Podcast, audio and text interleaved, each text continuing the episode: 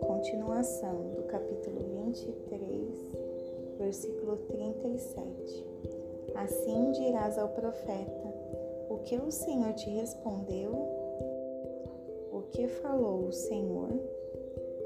Porém, visto que vós dizeis o fardo do Senhor, portanto, assim diz o Senhor, porque vós dizeis esta palavra, o fardo do Senhor, eu vos enviei, dizendo: Não irei dizer o fardo do Senhor.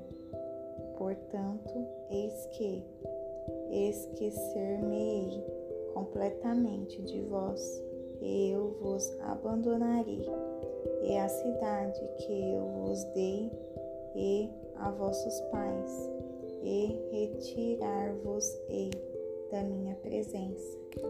Eu vos trarei uma eterna desonra e uma perpétua vergonha que não será esquecida.